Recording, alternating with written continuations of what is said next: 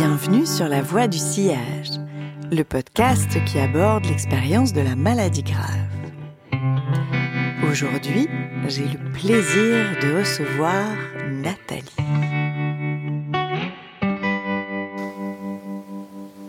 Eh bien, merci à vous, Juliette, de m'avoir invitée en tous les cas pour cet euh, échange. Euh, ça me fait très plaisir parce qu'effectivement, euh, dans notre quotidien, nous faisons de belles rencontres avec nos patients, des rencontres qui nous touchent, qui nous marquent. Et ça permet de ce fait de repenser à ces personnes qui, nous ont, qui nous ont fait confiance, qui nous ont transmis des messages forts et, euh, euh, voilà, donc je suis très touchée euh, de cette invitation et voilà ce qui m'a amenée à répondre avec un grand oui. Et justement, quel est un petit peu votre, votre sillage? Qu'est-ce qui fait trace aujourd'hui en vous, en tant que femme, en tant que soignante, et que vous aviez envie de nous raconter? Eh bien, moi je travaille en cancérologie. Euh, j'accompagne euh, les patients euh, qui sont suivis, que ce soit en cours de traitement ou lorsqu'ils ont terminé leur traitement en cancérologie. Donc, je rencontre plusieurs hommes, dames, parents, conjoints qui portent en eux une histoire, qui nous transmettent cette histoire. Et ce qui m'a souvent touchée et marquée, c'est que hum, ces patients et patientes, euh, lorsqu'ils démarrent leur traitement, lorsqu'ils suivent leur traitement, même quand c'est compliqué, que c'est difficile, euh, souvent ils me disent que ils le font, mais pas forcément pour eux. Ils le font parce qu'ils ont parfois envie de grappiller un peu de temps à passer auprès des leurs, que ce soit les enfants, les petits-enfants, le compagnon, la compagne. Et je me dis, mais de ce fait, euh, Qu'est-ce qui fait que... Euh, euh, alors certes, faire un, traitement aussi difficile, éprouvant, euh, qu'est-ce qui, alors, est-ce que c'est possible de le faire uniquement pour les autres? Mais nous, en tout cas, le patient dans tout ça, comment comment est-ce qu'il vit ça? Est-ce qu'il ne se sent pas d'autant plus seul de ce fait? Voilà, c'est quelque chose qui m'a beaucoup marqué et c'est souvent le témoignage que j'ai des patients et patientes. Euh,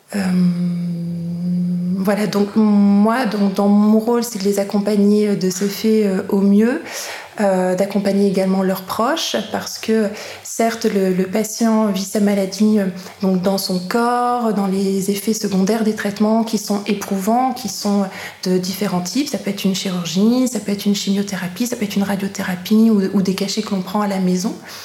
Mais de, ce fait, euh, Est-ce que vous avez un exemple de, de patients ou de proches ou autres, ou des histoires qui, qui vous restent aujourd'hui et que vous aimeriez pouvoir raconter en lien avec ce thème qui, qui vous interpelle? Donc oui, tout à fait. J'ai deux dames euh, qui sont en suivi actuellement. J'ai une jeune dame et une dame plus âgée euh, qui sont euh, toutes les deux suivies pour un cancer d'un organe différent. la première a une trentaine d'années qui est suivie pour un cancer du sein triple négatif. Euh, qui déjà dans l'imaginaire des gens, dans les idées qu'on peut en avoir, est un cancer qui est euh, vécu de faim, où on se dit c'est très péjoratif. Et euh, la deuxième qui est plus âgée, suivie pour un cancer digestif. Et hum, et euh, les deux, justement, me, me disent, euh, je les vois, c'est compliqué, les douleurs s'accentuent. Donc elles sont suivies évidemment pour ça. On adapte à chaque fois le traitement antalgique. En tout cas, on est très à l'écoute de ça. Euh, cette douleur a un impact dans le quotidien. Donc la première qui est maman de jeunes enfants, qui a pu faire la rentrée, la rentrée de ses enfants en fauteuil roulant, mais elle était présente. Voilà, c'était c'était son projet en tous les cas en septembre d'être là pour ses enfants. Euh, et hum, je me dis de ce fait, cette jeune maman est dans la lutte pour ses enfants, pour son compagnon, pour être présente, euh, pour les voir grandir. Euh, et euh, moi, ça m'a beaucoup touchée en tant que femme, en tant que maman aussi de jeunes enfants. Et du coup, ça résonne. On se dit, mais quel courage Et qu'est-ce qui fait, euh, au-delà de l'amour qu'elle porte à ses enfants et à son compagnon, évidemment, mais quelle énergie et quelles ressources elle peut vraiment avoir en elle pour, pour ben, gérer tout ça finalement et être présente auprès de ses enfants. Et la deuxième, qui est, qui est plus âgée, qui est en couple et, qui me dit voilà tout ce que je fais, oui c'est compliqué, oui c'est difficile, oui je sais que peut-être je terminerai pas l'année, mais au moins euh, je continue mon traitement quand même parce que je vais être auprès de ma compagne. Euh, et euh, voilà, moi, moi ça, me touche vraiment beaucoup parce que elles sont portées vers les autres de la même façon. Nous, finalement, soignants, on est portés aussi vers elles. Et, mais malgré toutes ces complications, eh elles se disent non, allez, on continue. et, et pour les nôtres, finalement, mais pas spécialement pour soi.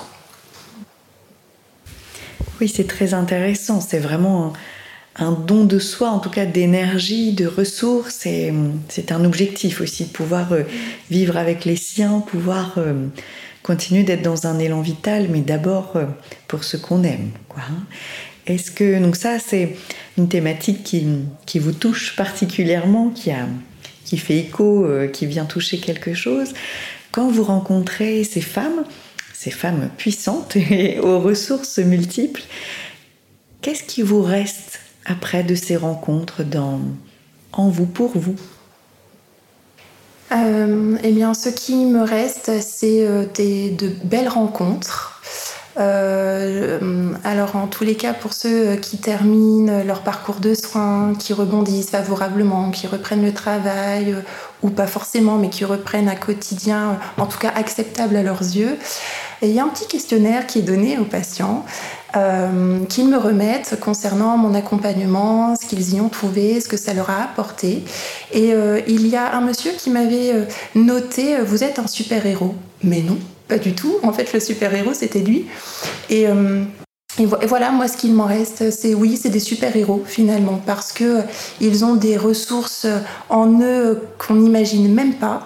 Euh, ils me font confiance et ils m'envoient des messages sans le savoir, des messages subliminaux de force, de courage, de persévérance, et puis euh, tout en restant finalement euh, posé, calme, et en se disant que ben oui, ben, c'est comme ça, mais finalement j'ai encore de la chance parce que vous voyez, oui, le traitement n'est pas suffisamment efficace, mais je suis encore là. Je suis encore là et c'est du temps que je passe malgré tout de se faire avec mes proches, et donc c'est une chance.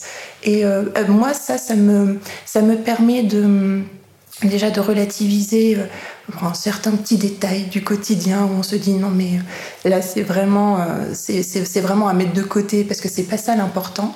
Et de se dire de se repositionner quand on a nous aussi des petits des petits coups de mou des petites baisses de morale de se dire non mais qu'est-ce qui est vraiment important là aujourd'hui pour moi?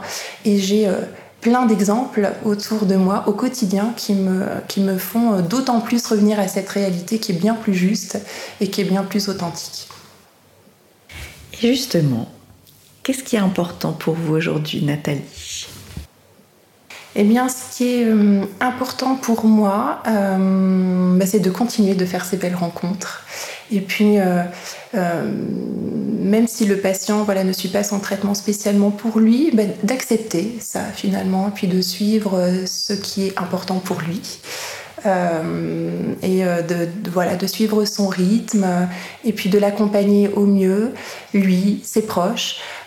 Peut-être de lui hum, passer un petit message au creux de l'oreille en lui disant oui, d'accord, les vôtres, oui, sont, sont importants et ils, placent, ils tiennent une place vraiment précieuse dans votre parcours de soins, mais euh, voilà, soyez aussi authentique avec eux, communiquez avec eux, expliquez-leur ce que vous vivez, euh, ne leur cachez pas, acceptez les mains tendues, parce que parfois ils se disent oui mais je veux pas les embêter, euh, ils ont assez de tracas comme ça avec moi, je veux pas en rajouter, je les rends tristes, mais que voilà, qu'ils qu'il ne s'isole pas trop finalement dans, ce choix et qu'il euh, puisse recevoir ses mains tendues, les accepter et puis, euh, et puis de, pouvoir communiquer euh, bah, en toute authenticité avec leurs proches parce que les proches ont besoin d'entendre ça aussi, je pense. même si ils ont peur de leur causer du chagrin, de les rendre tristes, mais c'est voilà. Alors je, que je dis, c'est pas parce que c'est important pour moi. Je pense que c'est euh, important pour eux qu'ils restent vraiment euh, authentiques avec les leurs euh, et qu'ils puissent, au fur et à mesure de l'avancée du traitement, de la progression de la maladie, de se sentir en tout cas libres et de s'autoriser à, discuter avec leurs proches qui en ont besoin aussi, je pense. Qu'ils restent libres et puis vous d'accueillir leur choix tout en essayant de les guider par votre expérience, par aussi euh, vos ressentis, votre accompagnement et je crois que vous leur faites aussi beaucoup de bien. Un très grand merci Nathalie. Est-ce qu'il y a quelque chose que vous souhaitiez euh, ajouter? Euh, oui, en ce mois de prévention d'octobre rose. Alors, euh, c'est vrai qu'on met euh, à l'honneur toutes ces dames qui sont passées par la maladie et du coup, je, voilà, j'ai une pensée pour toutes ces patientes. et les autres, de faire attention à elles aussi, de pratiquer l'autopalpation sans anxiété, mais de se dire, voilà, je prends soin de moi et si je sens quelque chose qui n'est pas comme d'habitude, eh bien je consulte. Et bien sûr, Octobre Rose, ça met en avant les dames. Et donc ce, mois de prévention pour le cancer du sein, mais je n'oublie pas toutes les autres dames qui ont un cancer d'un autre organe et qui peuvent se sentir un peu mises à l'écart euh, dans ce mois d'octobre. En tous les cas, nous pensons euh, à toutes ces femmes euh, en ce mois d'octobre rose.